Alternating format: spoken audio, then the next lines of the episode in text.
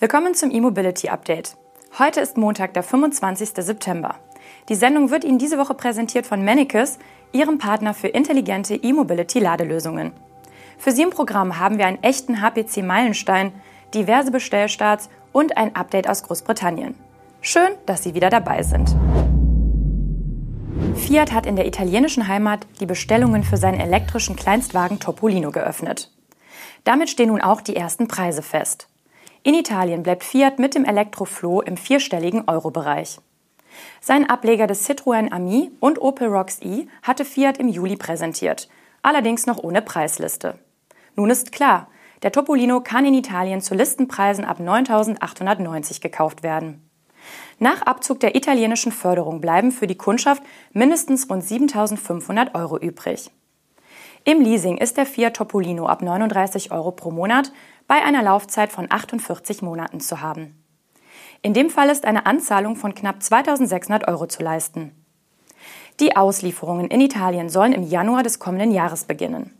Noch in diesem Jahr will Fiat auch in Deutschland und Frankreich die Bestellungen für den Topolino öffnen.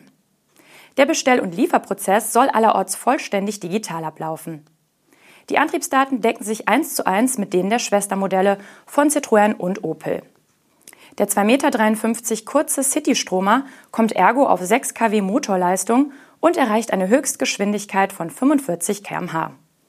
Mit seiner 5,4 Kilowattstunden kleinen Batterie soll eine Reichweite von bis zu 75 Kilometern möglich sein. Der ausschließlich in Mintgrün angebotene Topolino wird in zwei Karosserievarianten erhältlich sein. Offen und geschlossen. Dabei erhält der Topolino ein Retro-Design, das einerseits an den Look der beiden genannten Konzernmodelle angelehnt ist, aber andererseits auch einem klassischen Fiat 500 ähnelt. Winfast nennt für den mehrfach verschobenen Auslieferungsbeginn in Europa nun das vierte Quartal als Ziel. Damit läutet der vietnamesische Elektroautohersteller in Kürze die Auslieferungen in Europa mit einem Jahr Verspätung ein. Gegenüber der Nachrichtenagentur Reuters erklärte Winfast jetzt, dass im vierten Quartal des laufenden Jahres die ersten Exemplare des VF8 an Kunden in Deutschland, Frankreich und den Niederlanden geliefert werden sollen. Da das vierte Quartal schon in einigen Tagen beginnt, dürfte wahrscheinlich nicht mehr viel dazwischen kommen können. Die anderen Modelle VF6, VF7 und VF9 sollen aber erst nächstes Jahr in Europa eingeführt werden. Für den VF8 hatte das Unternehmen ursprünglich das vierte Quartal 2022 eingepeilt. Nachdem der verschobene Termin im ersten Quartal 2023 ebenfalls nicht gehalten werden konnte, wurde zuletzt das dritte Quartal 2023 als Ziel genannt. Wie viele Elektroautos Winfast nach Europa bringen wird, ist offiziell noch nicht bestätigt. Ein Insider äußert jedoch gegenüber Reuters, dass zunächst rund 3000 VF8 aus der nordvietnamesischen Produktion des Unternehmens nach Europa exportiert werden sollen. Darunter sind wohl auch einige Exemplare für den israelischen Markt. Ende 2022 hatte Winfast offiziell mit dem Export seiner Stromer begonnen, und zwar einer ersten Charge, die in die USA verschifft wurde. Die nun bevorstehende Expansion nach Europa ist Teil eines globalen Wachstumsplans. Unterdessen hat Winfast nach seinem US-Börsengang im August erstmals Geschäftszahlen veröffentlicht. Das Unternehmen liefert demnach im zweiten Quartal rund 9500 Elektroautos aus, mehr als fünfmal so viele wie im ersten Quartal des Jahres. Für das gesamte Geschäftsjahr strebt Winfast 40 bis 50.000 Auslieferungen an.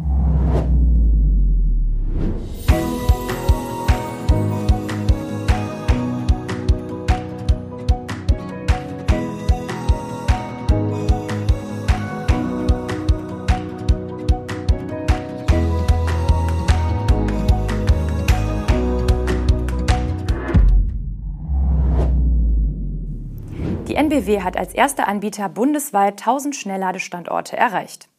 Gefeiert wurde dieser Meilenstein Ende vergangener Woche mit politischer Prominenz in Stuttgart.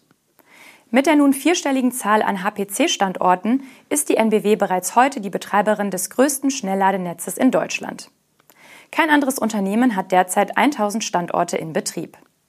Das Energieunternehmen aus Baden-Württemberg hat kürzlich seine Investitionen in den Aufbau von Ladeinfrastruktur auf rund 200 Millionen Euro pro Jahr verdoppelt. Bis 2030 will die NBW rund 30.000 Schnellladepunkte in Deutschland betreiben. Kurz zur Statistik. An den 1000 Standorten befinden sich mehr als 3500 Ladepunkte.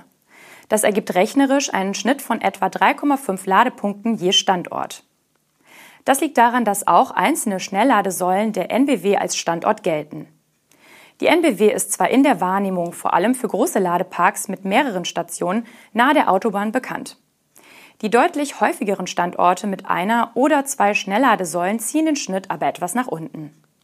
Gerade in Baden-Württemberg hat die NBW in den vergangenen Jahren mit Fördermitteln ein sehr dichtes Netz in der Fläche aufgebaut. Übrigens hat das Unternehmen offen gelassen, welcher Standort genau die Nummer 1000 ist. Mit dem erhöhten Budget soll der Ausbau künftig nicht nur in der Masse, sondern auch in der Leistung vorangetrieben werden. Das bedeutet, langsamere Ladesäulen baut die NBW nicht mehr auf. Der Fokus liegt auf dem High-Power Charging mit 150 kW und aufwärts. Die für die E-Mobilität zuständige Vorständin Colette Rückert-Hennen umreißt die Ausbaustrategie. Wir bauen unsere Schnellladeinfrastruktur dort aus, wo sie in den Alltag unserer Kundinnen passt. Etwa auf der Fernfahrt, wo sie den Ladestopp mit einer kurzen Rast verbinden. Oder beim Handel und in Innenstadtlagen, wenn ihr Auto während des Einkaufs auf dem Parkplatz lädt.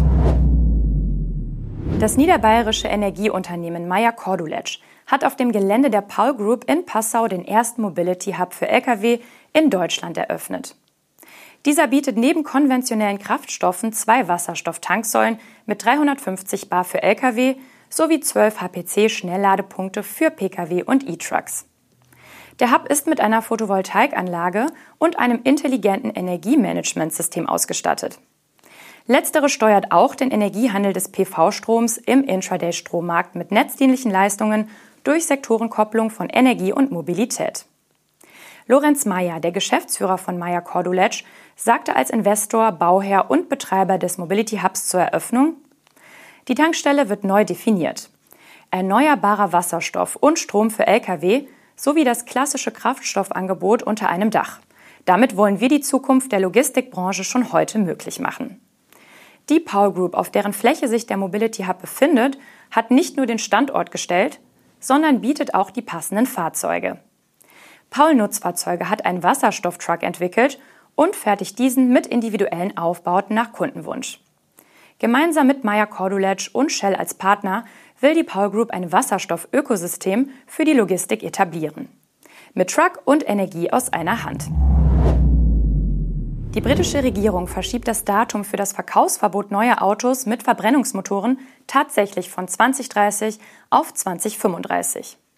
Kurz nachdem der Plan vergangene Woche durchgesickert war, bestätigte Premierminister Rishi Sunak den Aufschub und die Aufweichung anderer Klimaschutzmaßnahmen offiziell. Die Neuregelung zum Verbrenner aus und auch weitere Maßnahmen, etwa rund um den Einbau energiesparender Heizungen, begründet der Premier mit den hohen Kosten für Familien und kleine Unternehmen. Großbritannien habe bei der Emissionsreduzierung bereits zu viel geleistet, so Rishi Sunak wörtlich.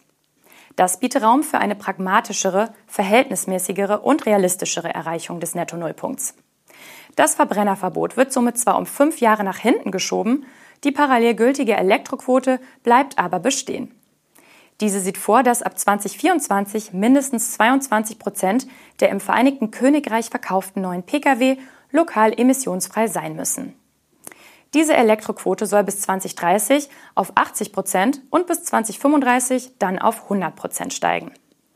Bei neuen Transportern sollen 2024 mindestens 10 Prozent der im Königreich verkauften Fahrzeuge emissionsfrei sein, 70 Prozent in 2030 und 100 Prozent in 2035.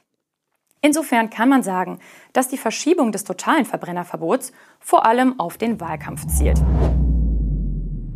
Das waren die News und Highlights der Elektromobilität am Montag. Die Sendung wurde Ihnen präsentiert von Manicus, Ihrem Partner für intelligente E-Mobility-Ladelösungen. Wir wünschen Ihnen einen guten Start in diese neue Septemberwoche und sehen uns hoffentlich schon morgen wieder. Bis dann!